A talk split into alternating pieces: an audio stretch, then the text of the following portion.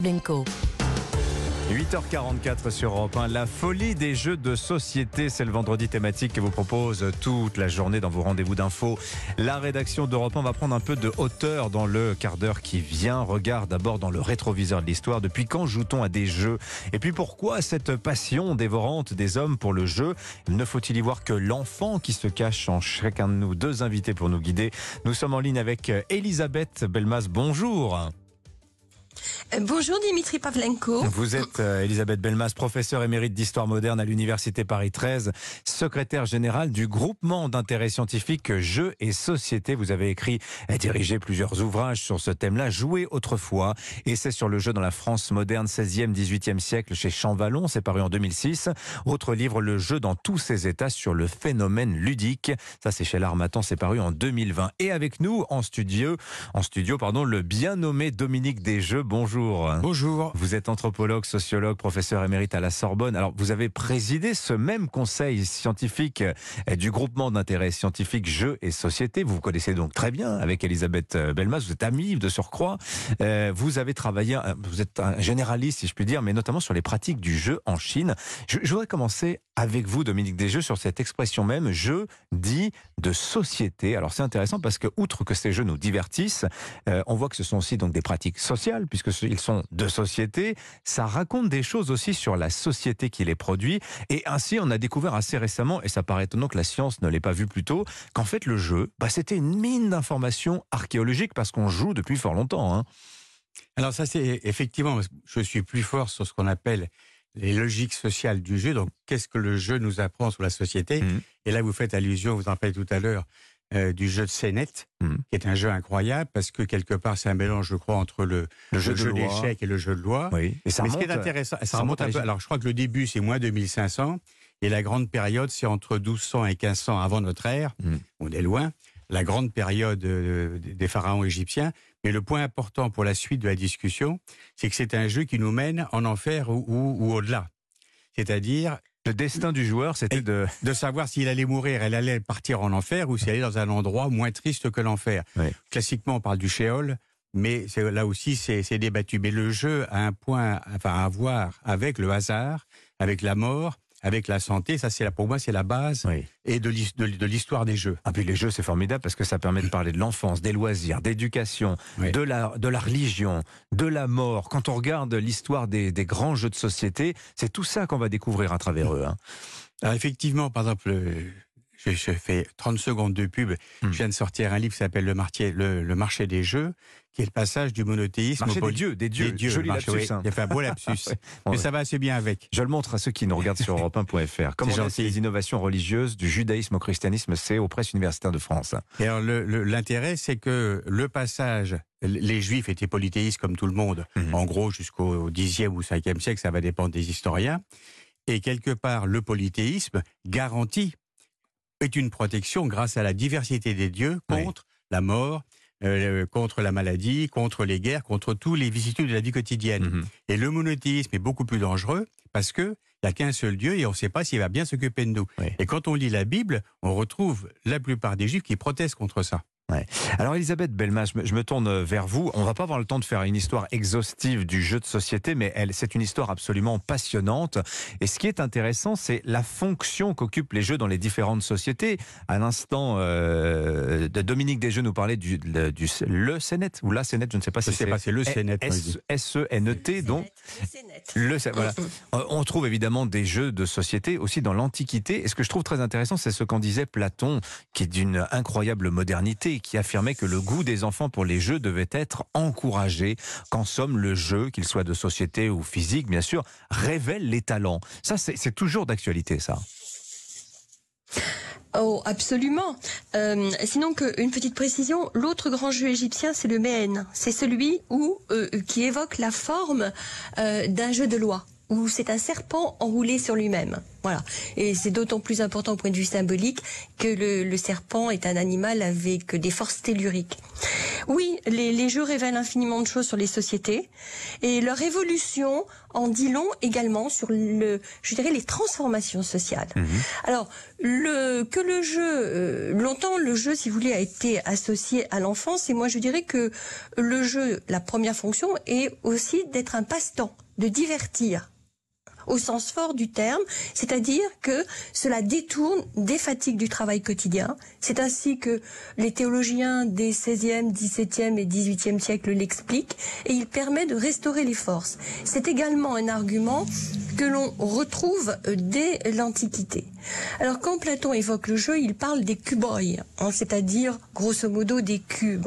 Euh, il y, a tout un flou autour de cela mhm. parce qu'on ne connaît pas les règles des jeux anciens. Ah Mais il est certain que dès le départ, les jeux ont servi à se divertir, mais aussi à éduquer à la société, euh, à apprendre, si je dirais, le respect de l'autre, mmh. à apprendre à partager. Donc, euh, vous voyez, ils, contiennent toute une série de valeurs utiles à l'éducation de l'enfance. Alors, le jeu n'est jamais gratuit. Hein, il y a toujours un enjeu. Alors, on pourrait parler aussi du jeu d'argent. On pourrait parler de la triche aussi. Quand on parle des Romains, on dit souvent ça. Ils ont inventé les jeux d'argent et toute la fraude qui va avec. Mais bon, c'est un peu plus compliqué que ça. On n'aura pas le temps d'entrer forcément dans, dans les détails mais euh, si j'accélère dans le temps, euh, Elisabeth Belma, je me rends compte d'une chose, c'est qu'il y a un tournant très important. C'est l'objet de l'un des livres que j'ai cités. C'est le XVIIe siècle. C'est à ce moment-là que se fixent les règles des principaux jeux auxquels nous jouons encore, que ce soit les échecs, euh, les jeux de cartes, etc. Ou le poker, par exemple. Un poker, c'est le 19e, attention, hein, ah, là vous allez vite. Je, je suis allé un peu rapidement. oui, tout à fait. Non, je dirais qu'il y a des moments, moi je dirais des moments très importants, qui sont d'une part euh, au Moyen Âge, le Xe siècle, avec euh, l'invasion des échecs en Europe. Ça, c'est un jeu de table, de hmm. tablier, extrêmement important, euh, que l'on a longtemps considéré comme l'image de la société. Et aussi l'image de la guerre, parce que les pions s'affrontent, peuvent s'allier, etc. Vous dites invasion, mais ça vient d'où? Ça venait d'où le jeu d'échecs ah, le jeu d'échecs vient d'Orient, comme beaucoup de jeux. Les, beaucoup, beaucoup des jeux que nous pratiquons aujourd'hui sont originaires d'Extrême-Orient, du Moyen-Orient. Dominique donc est, un expert en la matière et il nous arrive en, Europe par l'Italie, l'Espagne ou alors par les pays rhénans. Mhm. Voilà. Enfin, ils arrivent dans l'Europe occidentale et en particulier en France. Mhm. Donc euh, ça, c'est important. Dixième siècle, les échecs qui ne cesseront d'évoluer. Autre étape extrêmement importante, la fin du Moyen Âge, avec les jeux de cartes 14e, 15e siècle, à la charnière des 14e, 15e siècle, car les jeux de cartes qui sont en réalité la transposition des pions de l'échiquier sur du papier. Valet d'Amour c'est ça en fait, ça vient des échecs. Eh oui. Et donc, euh, euh, les jeux de cartes, on présente une, une qualité fabuleuse, c'est que ils se complexifient bien entendu au fur et à mesure du temps, mais ils peuvent servir aussi bien à des jeux qui sont des jeux d'adresse, de commerce, c'est-à-dire des jeux où on joue euh, sans euh, mettre de l'argent, mais aussi à des jeux de hasard. Mhm. Voilà. Ça, c'est la grande force des jeux de, euh, de, cartes. Ce que vous observez, Dominique Desjeux, pardonnez-moi, je, vous interromps, Elisabeth Belmas, je fais rebondir Dominique Desjeux, sur le plan anthropologique, je crois qu'Elisabeth Belmas a dit quelque chose d'important, c'est que le jeu, finalement, c'est une circulation culturelle. Là, en l'occurrence, je crois que les, les, les premiers jeux d'échecs s'appelaient Chaturanga et ça venait d'Inde. Et c'est parti en, Extrême-Orient et ça arrive en Europe par le biais des Arabes. Oui, ce que dit d'abord Elisabeth est toujours extrêmement profond sur le jeu. C'est quand même une très grande spécialiste, bien plus que moi. Et ce qu'elle vient de dire là euh, correspond assez bien à ce qu'on observe à travers l'histoire, euh, en gros, entre le premier siècle et, et aujourd'hui. C'est sur les routes de la soie. Mhm. Et les routes de la soie, on les connaît bien aujourd'hui parce qu'elles sont revenues à l'honneur mais elles existent depuis à peu près le, le premier ou le deuxième siècle. Il y avait même des liens entre l'Empire romain et, et, la Chine. Donc entre les soieries et les épices, on trouvait des jeux de société. Mais c'est ce que je découvre là avec Elisabeth. Je ne savais pas que les jeux avaient aussi euh, circulé. Et, et là, où, là aussi où elle a raison, c'est que le jeu est un analyseur de la société. Effectivement, c'est ça sert comme une construction identitaire, ça sert à simuler, ça sert à se faire peur, ça sert à se socialiser. À préparer à la guerre et au pouvoir, je disais aussi tout à l'heure. Il y a énormément de jeux de guerre, c'est très intéressant, je trouve. Et un des plus vieux, c'est le, jeu de Go, que j'adore. Moi, je joue pas très bien au jeu de Go, mais c'est un jeu très intéressant.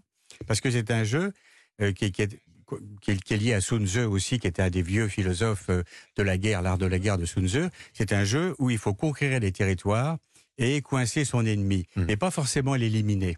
Et les jeux de guerre sont extrêmement anciens. Mmh. Moi, quand j'étais jeune, dans les années 60, j'avais un jeu anglais qui s'appelait le Trick Tactics, Trick Tactics, mmh. et il y avait à la fois les bateaux, les avions, euh, l'armée de terre et les, et les armements. Oui. Le jeu de guerre, Rome et Carthage, c'était pareil. Tout ça, ce sont des jeux de simulation de la guerre. Est-ce que vous décelez, Elisabeth Belmas, dans, pardonnez-moi, la vogue euh, contemporaine du jeu de société, le nouveau jeu de société, comme on l'appelle, avec une euh, profusion créative, on en a parlé tout, toute la matinée. Euh, distinguez-vous des choses nouvelles qu'on ne connaissait pas sur le jeu de société Vous, qui êtes une grande spécialiste, qui regardez ça avec la profondeur de plus de 20 siècles de jeux de, de, de, derrière nous, est-ce qu'il y a des choses nouvelles que vous identifiez? Alors, j'aimerais d'ailleurs préciser d'ailleurs que le, le, marché des jeux de société est extrêmement important. Hein, et qu'il y a à peu près euh, 20 millions de jeux de société vendus en France chaque année. 20 millions. Et, euh, et oui, oui, c'est un marché euh, économiquement très important. Et si vous voulez, le, le, fait que les jeux reposent quand même sur des principes anciens, savez-vous que le premier jeu vendu en France, c'est le Monopoly, oui, qui date de, de la crise. Voilà. Ce qui nous ramène d'ailleurs à ce que disait Dominique, c'est-à-dire que les jeux reflètent la société. Il est intéressant de voir que le Monopoly a été créé après la grande crise économique de 1929. Mmh. Et c'est un jeu qui est une sorte d'emblème du capitalisme. Ouais. Alors oui, aujourd'hui, il y a une énorme production, une énorme production qui est soutenue parce que c'est devenu une industrie. Voilà, ce que ça n'était pas au départ et que c'est devenu progressivement, les jeux de société sont devenus une industrie au cours de l'époque moderne. Et aujourd'hui, évidemment, c'est une industrie et comme toute industrie, elle cherche à attirer de nouveaux consommateurs et à se diversifier. Ouais. C'est évident. Alors il y a plein de jeux Mais aussi. les, les, les, oui. les anciens comme le Scrabble sont toujours vendus. Hein, oui. et très bien. Oui, alors on n'a pas parlé, mais il y a aussi il y a les jeux de questions-réponses, les jeux de hasard, les jeux de quiz, le puzzle, il y a tout, tout ça. Alors le Monopoly 1933, on va terminer là-dessus, Dominique Desjeux. Le Scrabble, vous savez à quand ça remonte, la création du Scrabble? Non, j'ai aucune idée. 1949. Ah oui, c'est pas si vieux que ça, du reste. Le Cluedo, euh, 1949 également. Aussi, d'accord, oui. Et le Milborn, mmh. français. Pareil, peut-être 60, peut-être. 1954. Oui. Ouais, voilà, comme quoi, hein, c'est des choses. Mais ce qui est intéressant, c'est que le jeu a redémarré oui. avec le, le confinement. J'avais appelé Asmodée avec qui j'avais travaillé. Grand éditeur. Et ils m'ont dit, c'est exactement, c'est un grand éditeur de jeux, et qui m'ont dit que leur chiffre d'affaires, je ne sais plus, avait augmenté de 30, 40 ou 50% Exactement. Et on voit pendant le confinement une augmentation à la fois des jeux de société. Ça, j'étais un peu étonné. Moins étonné de voir l'augmentation des jeux vidéo, des jeux en ligne, mmh. qui, qui, ont énormément augmenté. Mmh. et là, on touche au problème d'addiction qu'on n'a pas évoqué, oui. et qui est une autre question du jeu. Ouais, ça, c'est vrai. Allez, on aura l'occasion d'en reparler. Merci à tous les deux d'être venus nous voir sur matin. Ce fut, ce fut court, mais ce fut excellent. Merci, Merci beaucoup. Elisabeth Belmas, je redonne les, vos deux ouvrages euh, principaux autour du, du jeu. Jouer autrefois, et c'est sur le jeu dans la France moderne. C'est chez Champvallon. Le jeu dans tous ses états également sur le phénomène ludique chez l'Armatan. Et euh, Dominique Desjeux, votre livre sur le marché des dieux, comment naissent les innovations religieuses. J'adore le titre, c'est aux presses universitaires de France. Merci à tous les deux.